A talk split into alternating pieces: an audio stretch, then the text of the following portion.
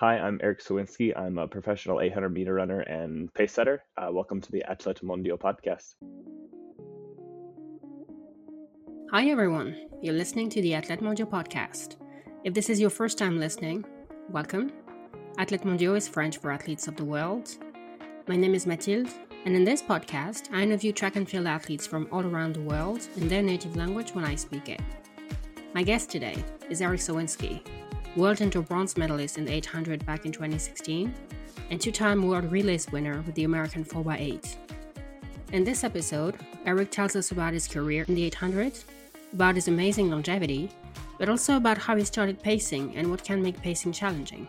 You're listening to the original interview in English, but the interview is also available dubbed in French for those of you who understand French better than English. Enjoy!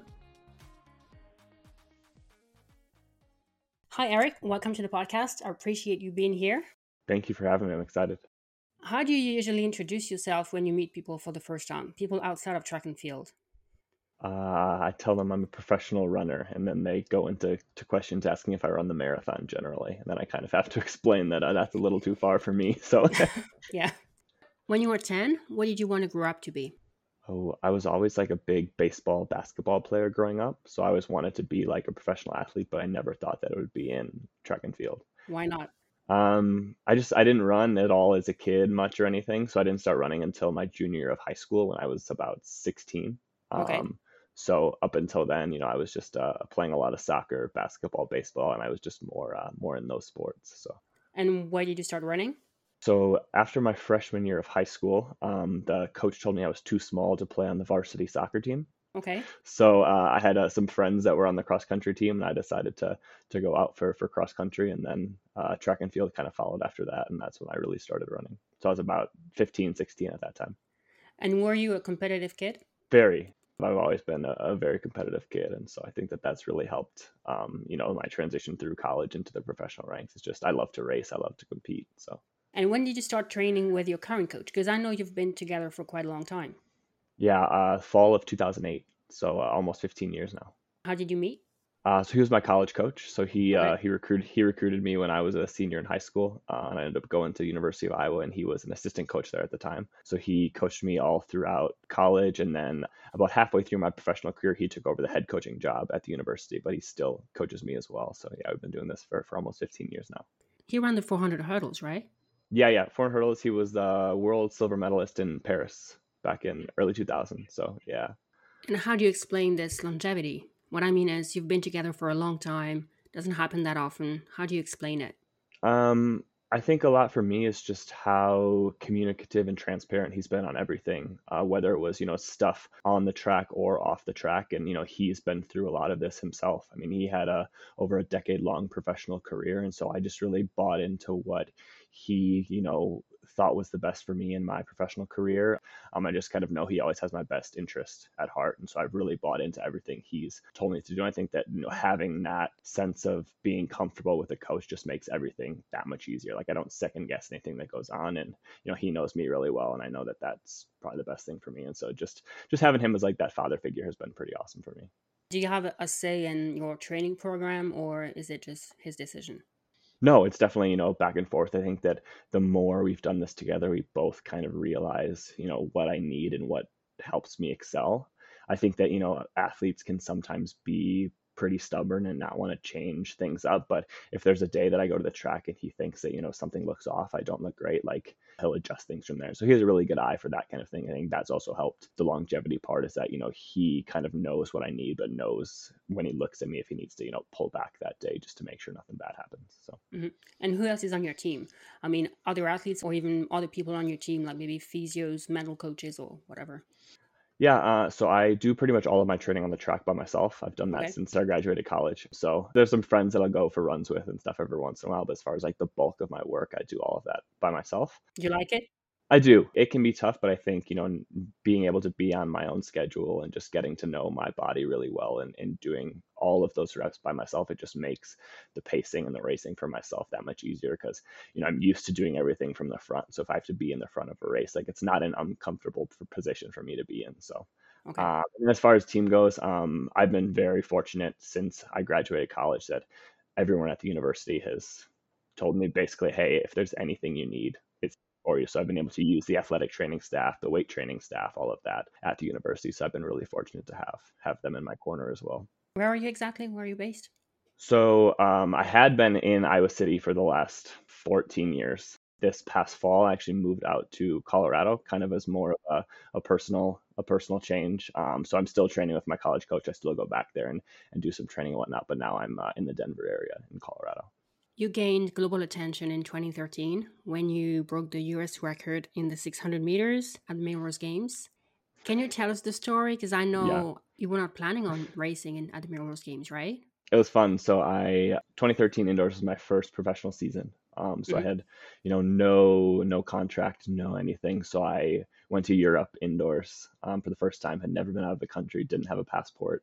Uh, so I did some races over in Europe and ran pretty well. Um, I ran a pretty good 600 in in Moscow in January. Um, okay. So I did some races, came back to the States, and I remember it was a Wednesday afternoon, and we did a really hard workout on the track. And I checked my phone after the workout. It's like 4 p.m., and Ray Flynn, the meet organizer for Millrose, called me and said a lane opened up in the 600 and asked if I wanted to race. So um, it was obviously an opportunity we couldn't turn down. So I ended up flying out there Friday, got there Friday evening before a Saturday evening race. I was working full time at a running shoe store at the time. Okay. So uh, like five or six guys from the shoe store also made the trip out there with me um, and ended up having a great race and, and breaking the American record while wearing a jersey with the running store logo on the front, which is which is pretty cool. cool. So yeah, who, else was in the race? Uh, Nick Symmonds, Duane Solomon were the two big ones. I mean, so that was built up as a, a, big race between those guys. I mean, they were fourth and fifth in the London Olympics uh, 800, you know, a few months prior to that. So uh, those were the two like real big names in that race, and I was just able to to have a good race and, and surprise some people there. So. So was it because no one expected you to win? How do you explain your win? I think so. Yeah. I mean, in 2012, I only made the semifinals at the Olympic trials. And then I had run a pretty good 600 leading up to that. I think I ran like 115.9 in Moscow leading up to that, which was quick at the time. I think the American record was like 115.6, so it was close, but I don't think a lot of people had seen that result or really knew who I was. So I definitely came out of nowhere and surprised some people. And did it change anything in maybe your, your self confidence? I think so. Yeah. I mean, in college, I always ran from the front, and it was something I was comfortable with. But being in that level was something that was a little bit intimidating. I mean, you know, having seen Nick and Duane run 142, and I was, uh, mm. you know, I ran I ran 145 nine, and it was a big breakthrough my last collegiate race. But I think that you know, being there and seeing how competitive I was with a lot of those guys, it really told me that I could be successful at it. So, would you say the 600 is your favorite distance? Yeah, definitely. I, I wish it was. Uh, I mean, indoors sometimes they have U.S. championships in the 600, which is fun. I've run a few 600s outdoors. I think that that would probably have been my best event, and I think I think I think it's a lot of fun. But yeah, I wish that we were able to do that a little bit more. So, what did you think of pacers before becoming one yourself? Yeah, I think it's fun because I, uh, you know, I've raced so much in in Europe, all across the globe that I've roomed with a lot of the pacers sometimes at these competitions. So, I mean, Matt Shearer, he was pacing a lot of races. Uh, Bram Som was pacing a lot of races. So I know those guys and knew them very well. So um, I've always had a lot of good interactions with them. And I think that, you know, a good pacemaker just makes the race so much easier for everyone else. So I think that a lot of my best races had come because of a, a really good job from from the pacemaker. So it's kind of cool to be able to, to fill those shoes for for some other athletes now. Later on in the interview, I'll ask more questions about pacing because you're the best person to ask these questions. Yeah, for sure. But first, I'd like to talk a bit more about your personal career. I have a feeling you love racing indoors. Why is that? Uh, it's just something that's really comfortable for me being in Iowa for such a long time. Like the winters are really, really cold, so we don't get to do a lot of stuff outside. So we're on the indoor track all the time. It's it's really comfortable, and I think that that's led to a lot of my indoor success. Is just that I, you know, am really, really comfortable on an indoor track because I train on it, you know, four or five times a week as opposed to a lot of these these other athletes. So I think that's why I found some some more success indoors than I had outdoors. Okay. You also won the World Relays twice with Team USA on yeah. the 4x8, Correct. which is also a pretty uncommon event. I yeah. think it's no longer part of the World Relays, is it? No. Can you tell us about the experience? Yeah i mean that was that was a lot of fun. In college in the us like there's a couple of big relay meets that we would look forward to every year. So for me it was drake relays and we get to run some you know kind of obscure relays they had a like a sprint medley relay a distance medley relay the 4x8 so kind of getting to do that after college was a lot of fun and i had known a lot of the guys on those relays really well. They're some of my good friends. So being able to come together and not compete against those guys for once was was a lot of fun. And then you know getting to to wear the US jersey. I think, you know, we came within like a second and a half of the world record. So it was kind of fun to be able to, to do that with those guys. You won a medal in 2016 at the World Indoors? Correct. Yeah. yeah. Would you say the World Indoors were actually tougher than the US trials? How does it compare? Because I know making Team USA is already like sometimes yeah. athletes say once you've made Team USA, the tough part is done. What's your take on that? Um, I think outdoors making Team USA is probably a little harder than indoors. Um, you okay. know, sometimes athletes pass up on an indoor season. And I think that when you get to a world indoor championship, there's so few athletes compared to outdoors that everyone is really, really good. Um, mm-hmm. Not to say that everyone's not really good at an outdoor championship, but it just kind of kind of condensed a little bit. Like I feel like uh, the qualifiers at world indoors are kind of like a semis at a at a world outdoors. But yeah, I mean, it, making a U.S. team outdoors is is definitely hard. So for us, like we were always race Thursday, Friday, Sunday. So usually it'll take you know 147 148 to get out of the first day there's been days where it's taken 145 low to get out of the semifinal to make a final there's been a couple years where it's taken you know 143 to make the us team um, so yeah. so you have to be be pretty fit to be able to do that three out of four days and there's some years that that's uh, pretty crazy do you sometimes wish you you had another passport and you it would have been easier to, to qualify for the world championships or the olympic games uh, you know, I've, I've definitely thought about that, but it also kind of when you do make those teams, it makes it that much more special knowing that you know you were able to go up against these guys and you were one of those best three guys after three pretty hard rounds. So um, it's definitely crossed my mind, but uh, you know, I wouldn't have wanted to do it any other way. And did you have any favorite race scenarios for the 800? How did you prepare for different race scenarios, and did you have any favorite so, I mean, my favorite like period of US 800 running was when Duane Solomon and Boris Berian were both still around because those guys would always go out really, really hard. So, I mean, it was it wasn't uncommon for us to go out in 49 high and in 800, and that's something that was comfortable for me if I was able to follow them. So, not not having to be the guy to lead those races was always kind of my favorite scenario to be in. So I do miss having some of those guys around because now, especially in championship racing, especially probably the last five or six years, guys kind of always defer to you to lead the race just because that that's what they're used to and that's what I've been pretty successful with in the past. So I do miss having those guys to lead. But I also feel like I've been in so many 800s throughout my career that there hasn't been a situation that I'm uncomfortable with. So if it's uh, if it's a slow race, like I know what I need to do to give myself a chance to, to you know qualify or win that race. And if it's fast, if I have to take it out, um, I've done that plenty of times also. So is it something you practice in training? Different scenarios. How do you prepare for that? Yeah, uh, so I don't know that we practice different scenarios as much as like we do a lot of practice like changing through different gears in practice. I think that that's really important in the 800 because you know generally they say like you get one big move in an 800 and depending when it is you need to be prepared to be able to change that gear and kick whether it's with 400 to go or, or 100 meters to go. So so we do a lot of practice with you know changing gears at different points in reps just to you know be able to to move the legs a little faster no matter where in the race we have to go. So.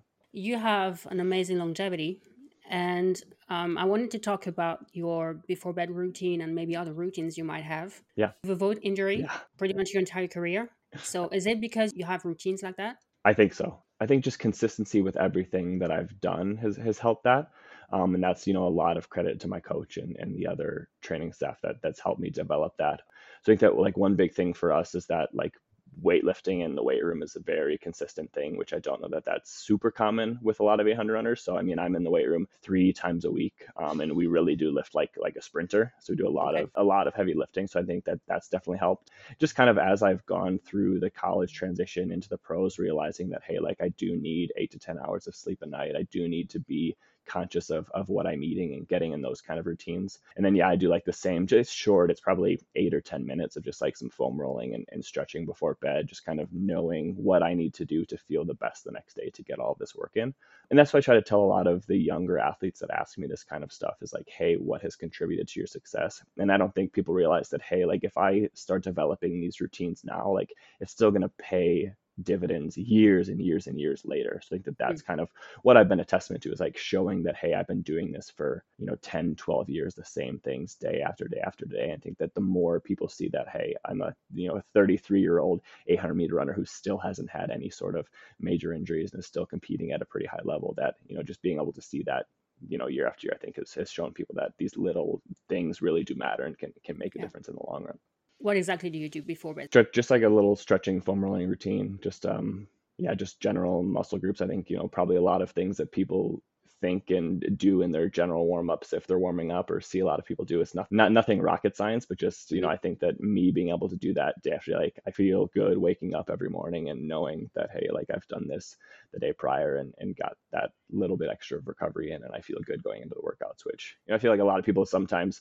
they don't do this stuff the night before and they go into a workout feeling a little stiff, feeling a little mm-hmm. tired. And generally for me, like, you know, I know what I need to do leading up to it and just been that same routine. And what about warm up? Do you have the same warm up every time?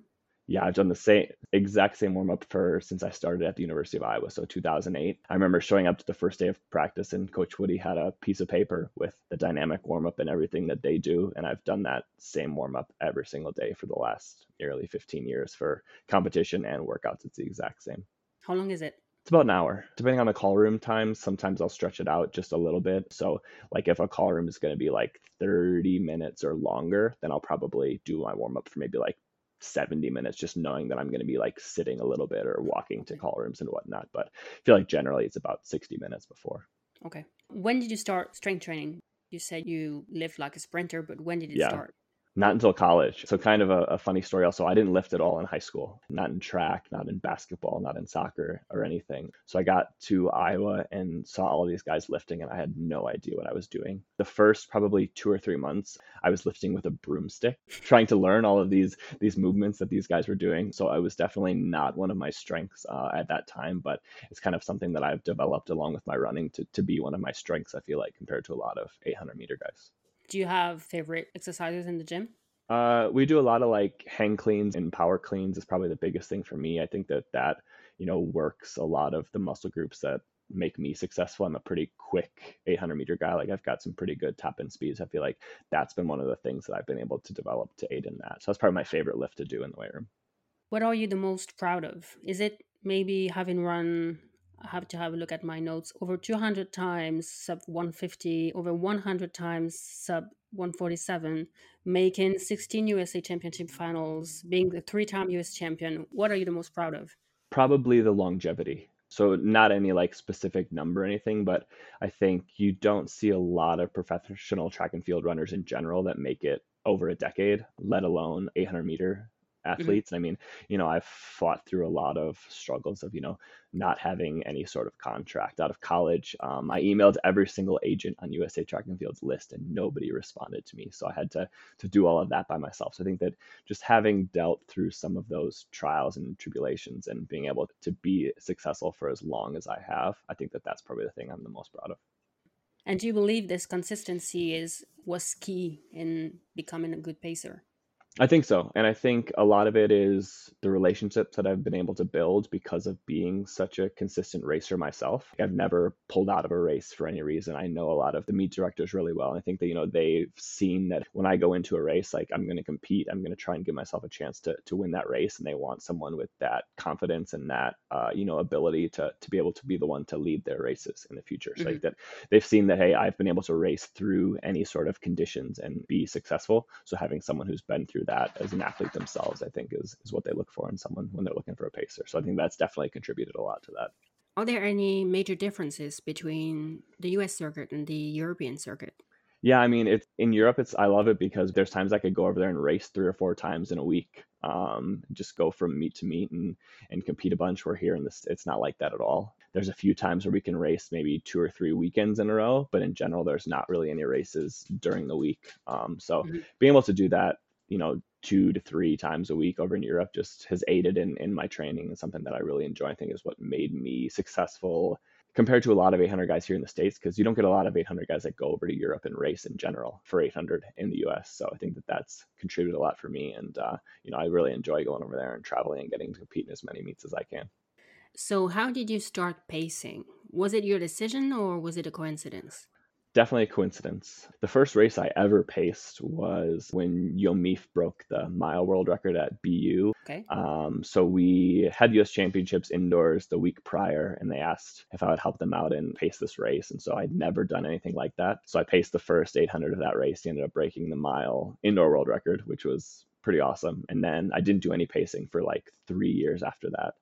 And then I remember racing at 800 in New York. It was like May of 2021.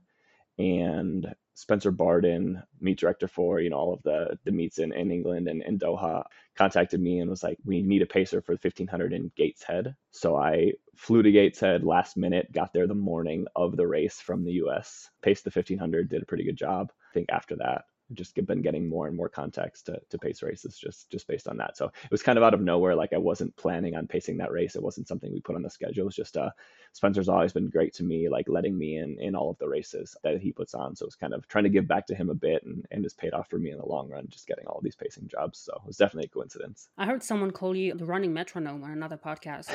I also heard you say you were a musician. You play is it the trombone or something? I use yeah, I played the trombone all through high school. I don't play it anymore, but yeah, I definitely did that. So okay. would you think it helped with rhythm and stuff like that? Yeah, no, I definitely think so. I was also in like marching band in high school, so I think that that okay. was kind of the same, just with that rhythm.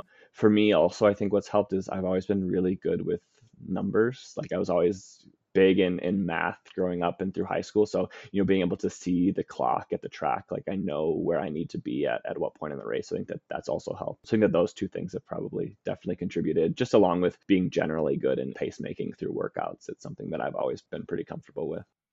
So how does it usually work? Who contacts you? Is it meet organizers, the athletes themselves? Who is it?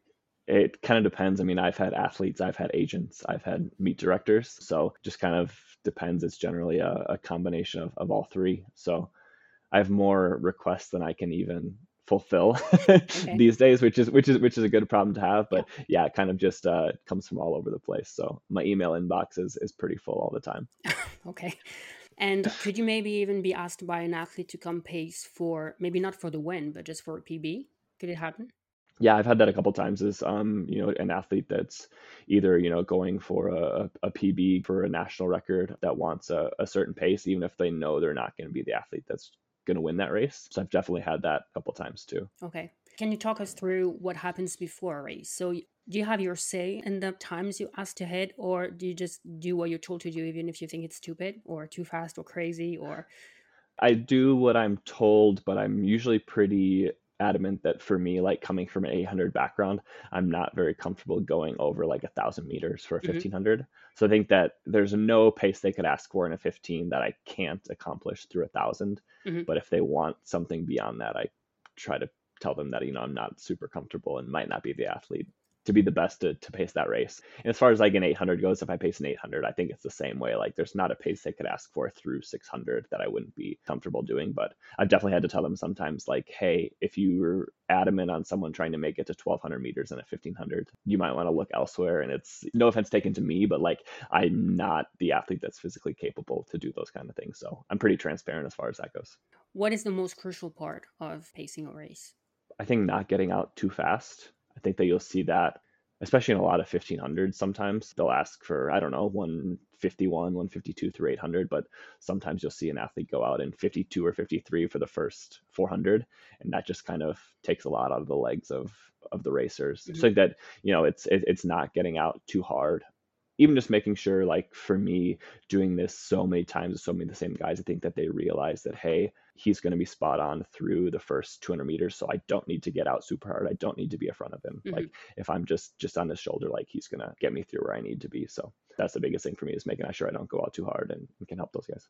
So what do you, the directors tell you? Is it just the, the time you need to hit when stepping out or is it intermediate time split times uh, generally intermediate time. So usually it's like a certain time through 400, a certain time through 800, and then a certain time through 1000. Okay. And a, a lot of times the first 400 is always requested to be a little bit faster um, than the second 400 just to make sure guys aren't super bunched up.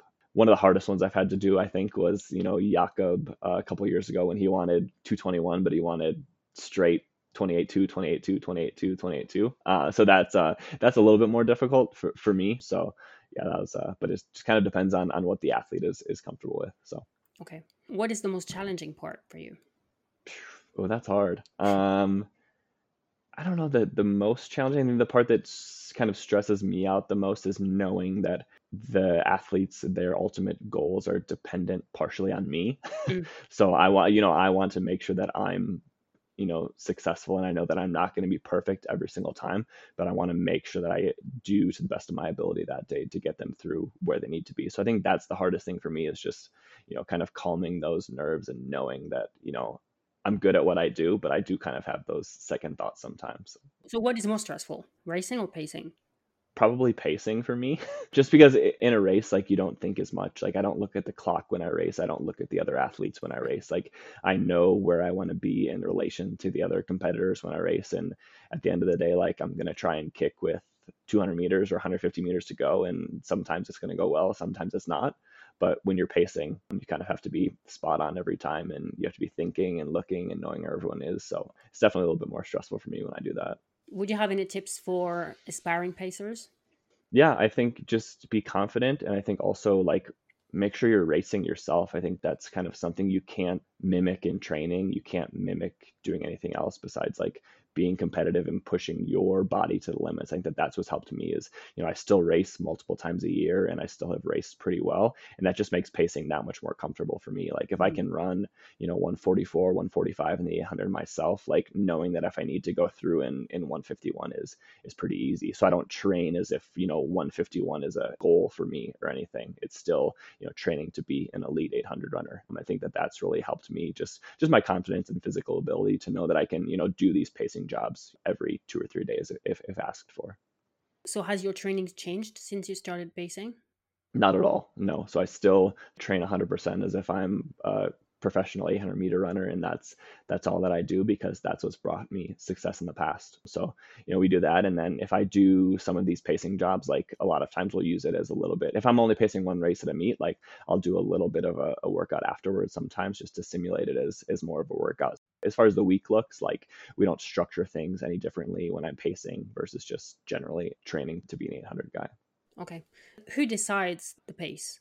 I mean, I, I guess the people you're supposed to help know about it and will then follow you because they know you're trying to help. But what right. if it doesn't happen?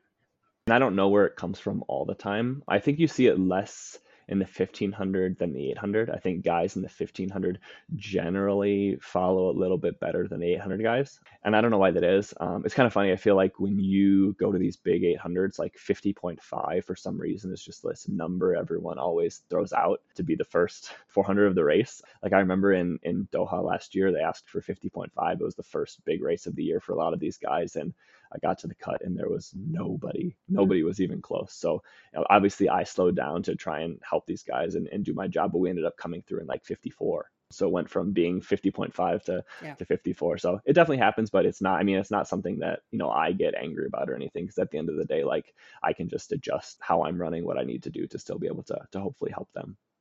But do you get paid no matter what? I mean, if you are too far ahead and no one's following, you're not really helping anyone. Mm-hmm. Right. But slowing down means you're not doing what you were told to do. So right. how does it work?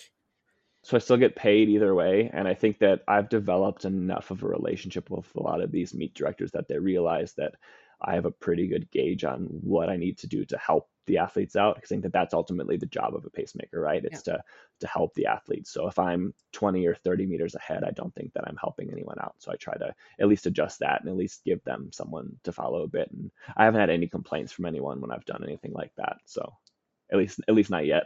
okay. And do you use the screen if there's a screen uh, in, in, the stadium? Yeah, yeah. So sc- screens are nice, just being able to look up and, and see where everyone is, and without having to to look behind you and risk stepping on the rail or anything. Um, so I definitely do use the screens um, when they have them. It's a nice perk to have. So you and I met in Liévin this year and last year, where you paced the 1500 meters. Both times there were two pacers, you and Julien Ronque. How does it work? Because you stepped out at 1000 and he had stepped out 100 meters before you. Right. So how does it work? Um, do you guys talk to each other before the race? And uh, whose job is tougher? Yeah uh, so i'm usually the first pacemaker in everything i do. So being the second one is kind of a little bit of a different uh, different feel for me. Mm-hmm. um, but julian he's done a great job both years. And uh, I think he probably has a little bit of the more stressful job in those races, just being the first guy and making sure he doesn't, you know, go out too hard but yeah, we we definitely talk beforehand, and he's he's confident in, in his abilities, and I know that he's gonna gonna get the job done. So I'm kind of able to even shut my mind off a little bit more because I know that all I have to do is is follow him, and if, if he does his job, whether he you know drops out at 800 or drops out at 900, then I don't have too much more to do. Mm-hmm. But yeah, it was definitely been a little bit of a different spot for me because usually I'm the I'm the first pacemaker in a lot of these 1500s as opposed to, to the second guy. But why two pacers? What difference does it make? I think knowing they have two guys, if for some reason some one guy doesn't feel good, one guy's having an off day, like mm-hmm. you know that you'll get one guy who can at least get you to 900 or 1,000 meters, which is kind of the the sweet spot I feel like for a lot of these guys. Like if they get someone who can make it to a thousand, that they can run 500 meters on their own pretty comfortably. Okay. So like for a lot of the bigger races, that's why you'll see two of them, just knowing that hey, not everyone's going to have their best day all the mm-hmm. time. Sometimes guys aren't going to feel great, even the pacemakers. So just a little bit of a, of a safety net to have for for some of these competitions, I think. Okay, and do you use the wave light, or is it a help for you? I think it can be, especially when guys are are going for for a record. Guys, you know, want to follow that pace. I think that you've also seen some races where the wave light is also kind of irrelevant. But but for for me as a pacer, I mean, honestly, it makes things that much easier where I don't have to look at the clock at all, especially if guys are are following me. I just, you know, look at the blue and the green lights and all I have to do is follow those around the track. So But then no offense, but what kind of help can you give that the wave light can give? Yeah, no, this is definitely a question I've gotten a lot. And I think that there's also something to be said for being able to run behind someone else. So like the athletes, like I know they, you know, they don't look at the wave light at all. They just, as far as I've been told, like they just look at the pacemaker and follow them around the track. Especially when you get outdoors too, like weather comes into play and, and that kind of stuff. The wave light definitely helps the pacers, but there's something to be said being able to follow someone around the track and making your race that much easier. So I know for a fact that like these guys, especially in the 1500, like to be able to follow pacers for you know two thirds of the race and not just try to follow a light around the track because it's a little bit more stressful being the first guy out in front as opposed to having a couple guys that they are behind. So you don't think you're going to lose your job if the wave light is used everywhere? Meets are still going to need you. Unless they can put like a figure connected to the wave lights that also goes for it, which you know maybe that would happen. Uh, but you know, I, I think if it's just the wave lights, that I should hopefully have a job for a couple more years. okay.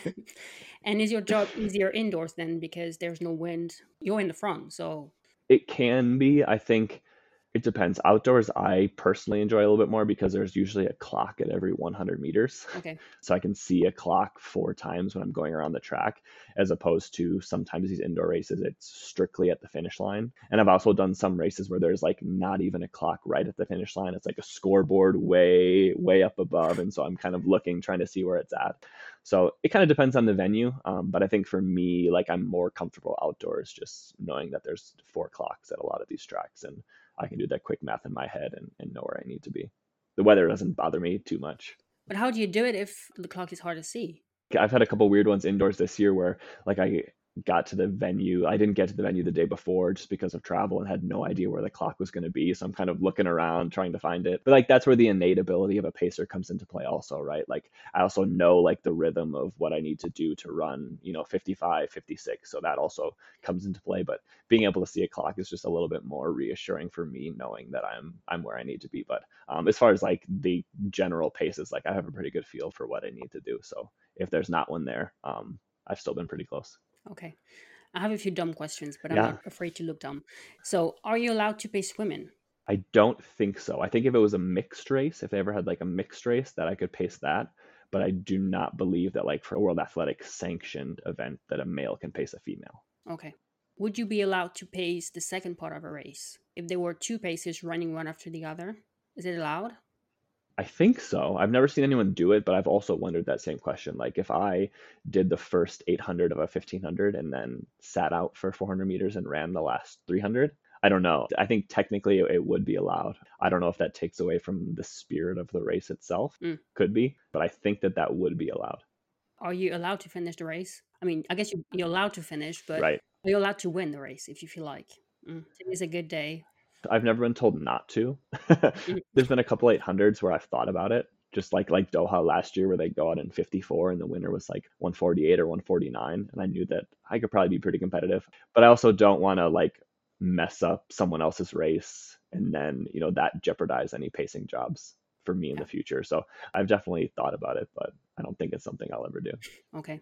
Do you keep track of how many world records, personal best, national records you, you helped achieve?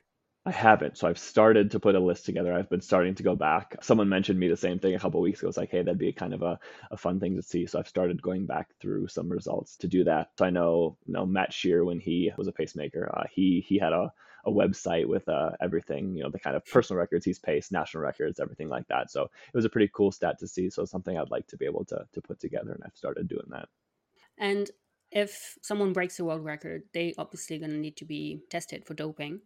Do you need to be tested for doping as well?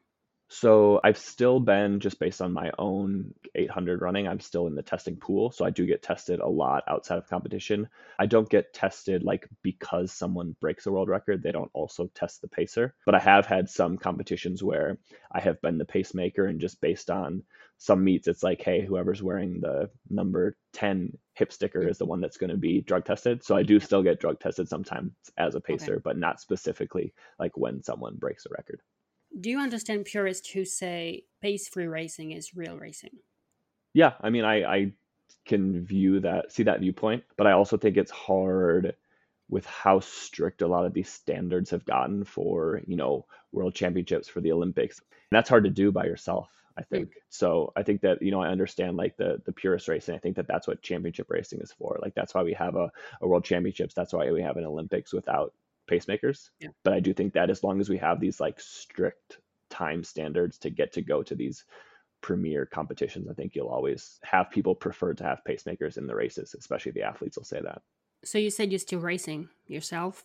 Yeah. How do you see your future in track and field? So I ran around 145.5 last year before US championships and then got COVID for the first time eight days before the championships. so, I mean, I still made it through all three rounds. I made the final. Um, I didn't run as well as I wanted to in the final, but you know, I think I'm still one of the best 800 meter runners in the U.S. Do I think I'm one of the best three guys on just one all-out race? Maybe not, but I think I might be one of the best three guys during three rounds in four days. So I think that as long as I'm consistent in what I do, I think that I can at least give myself a chance to hopefully make one more U.S. championship team uh, before I retire, and that's probably my ultimate goal for me as a racer.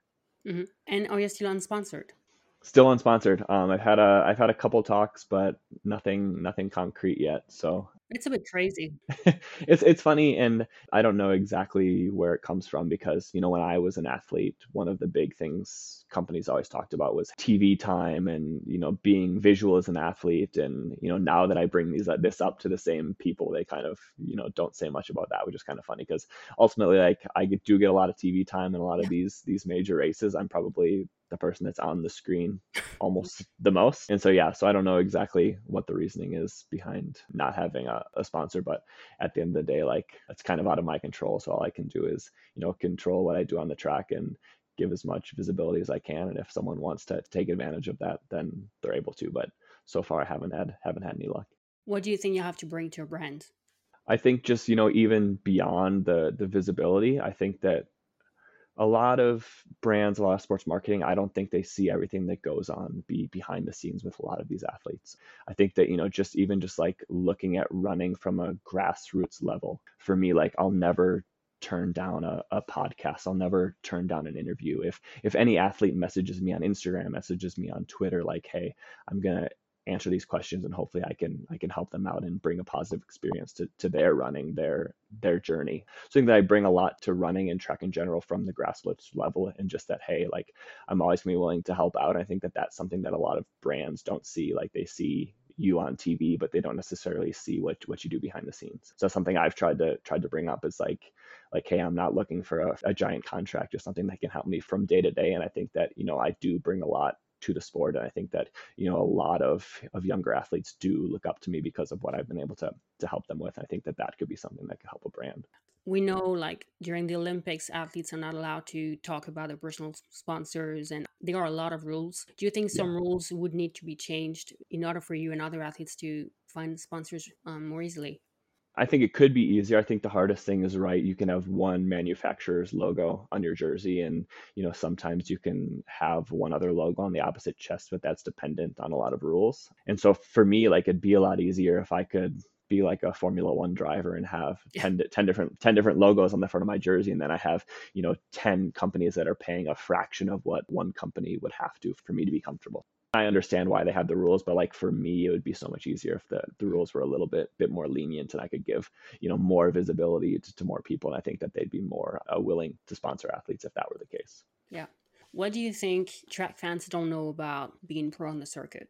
Because we, we, we, see you guys on TV. I mean, young kids want to be like you guys. And what do they not know?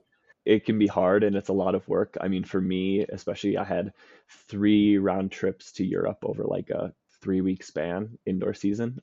And we're i'm not i'm not flying first class. I'm not anything you know i'm sitting sitting back in in coach in in the plane. So i think that you know it's not and i enjoy don't get me wrong like i enjoy every minute that i get to do this but it's not this luxurious lifestyle that you might see from a professional soccer professional basketball yeah. athlete. So it's not super pretty behind the scenes, but I think that I enjoy it. And I think that that's what's also made me successful in in the longevity of my career is just being able to adapt to, to all of that travel has, has helped me. So I think that it's it's tough, um, but if, if it's something that people are thinking about pursuing, it's I would never take back a single day of it. I've enjoyed every race I've paced, every competition I've been able to do myself, and the travel. So definitely do take advantage of it if that's what you want to do. Are you already thinking of what you're going to be doing after retiring? Uh, I've started to think about it more the last couple years, especially being being unsponsored. It makes you think about it even a little yeah. bit more. Yeah. I, I don't know like a specific job that I want to do. Um, if I could stay in the sport of running, of track and field, I would love to do that. I think that for me, I've had so many great influences on, on my career and my personal life that have been because of running that I'd like to be able to give back to the sport in that way. So I don't know if that's a, a sports marketing job, doing something in event management or something like that. Um, but if I could, I'd like to be able to do something like that. So who were some of your inspirations?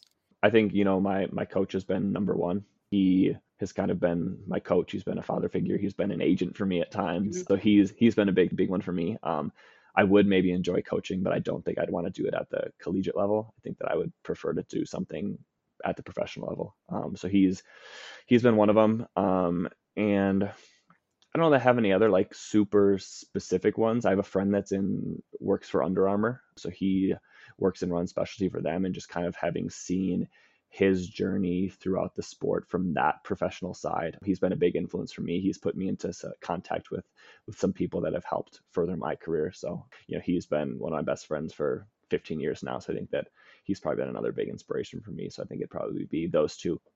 Are some of the other guys among your best friends, or is it hard to build friendships when you're rivals? No so a lot of them are, are my best friends and some of them that i talk to every day and i think that that's the that's the fun thing about competing against these guys is that like you know the work that they put in to be right. successful at this level and i think that they also recognize that that like while your rivals when you're on the track for a minute and 45 seconds when you step off the track generally everyone's pretty nice about it. So like I, I know a lot of the 800 guys really well all across the world, and that's been fun with the the pacing job too, is getting to know a lot of the 1500 guys and some of these longer distance guys pretty well. Mm, and I'm sure they love you now because you help them. yeah, that definitely helped. Are there other things people might not know about you? Maybe things that have nothing to do with track and field. Oh, um, I'm a big fan of Harry Potter. Okay. The books, the movies. My dog's name is Neville um, okay. after Neville Longbottom. Um, so I'm a big um, I'm a big Harry Potter fan. Um, I enjoy being outside. I like you know hiking. We moved to the mountains now, so I'm excited to be able to to do a lot more of that. So I like spending a lot of time outside, whether it's on the track or or doing stuff extracurricular off the track like that. So you're in altitude yeah, so it's like um, I don't know what it is in meters, but we're like 5,500 feet here, which has also been a big adjustment for me. Okay. um, especially because I mean I'm not someone that does a, like the longer stuff for me has always been really difficult at sea level, and trying to do some of that at altitude has made it uh, even more difficult. So that's okay. been a, a big adjustment for me as far as training goes. Okay. I'm going to ask you the question I ask all of my guests. The, the podcast yeah. is called Athlètes Mondiaux. It means athletes of the world in French because what I love the most about track and field is that it is truly universal, especially in running. What is the one thing you love the most about track and field? Uh, the people I've been able to meet. Mm-hmm. I think that would be number one. Number two is being able to travel the world and i think that those both go into to the theme of the podcast is that it truly is a world sport i mean i've you know some of my best friends from all across the world and that's strictly because of being able to meet them through track and field. You get to meet so many people that have so many great stories and i think that that's what what makes track and field special is that you get athletes from all sorts of backgrounds Yep. um, and so that's something i've really enjoyed is just getting to know a lot of these people as as friends as competitors something that i would never have been able to do if it weren't for the sport of track and field So you've been on the circuit for quite a long time. I'm sure you have funny stories to tell. Did you ever get something weird as a prize after winning a race? Because I know some people sometimes get jam or cheese. Anything similar? um maybe like three years ago in Dessau, Germany, the 800, I won that race, and my gift was a snorkeling mask. Okay. so the the sponsor of the 800 was I don't remember what the the sporting goods store was, but it was some sort of sporting goods store, and so my my prize was a snorkeling mask. So it's probably the weird. That's probably the weirdest uh, like prize I've ever gotten from from a race. I also heard an athlete say she got on a drill out of me because just like you, you know, a store was sponsoring her event. So yeah, she got a drill. Why not? Yeah. Anything you want to lead us with? I don't think so. I think just, I mean, the main message for me is just track and field has given me so much, and anyone wanting to to pursue it, I would advocate for 100%. I think that you you won't be let down in, in what you'll learn about yourself as a person and, and getting to meet so many great individuals and get to meet some cool, see some cool places. So I think that, you know, track is, is such a pure sport to pursue it. And it's given me a lot and hope that I can give back in the future. Thank you very much. Of course. Erik, if you're listening, thank you for your time. And to all of you listening, thank you. I hope you liked the episode. If you did, please share it on social media to help the podcast grow. And make sure to subscribe and leave a review on Spotify and Apple Podcasts. If you'd like to support the podcast, please check the link in the description. That's it for today. I'll be back soon with another episode. Bye bye.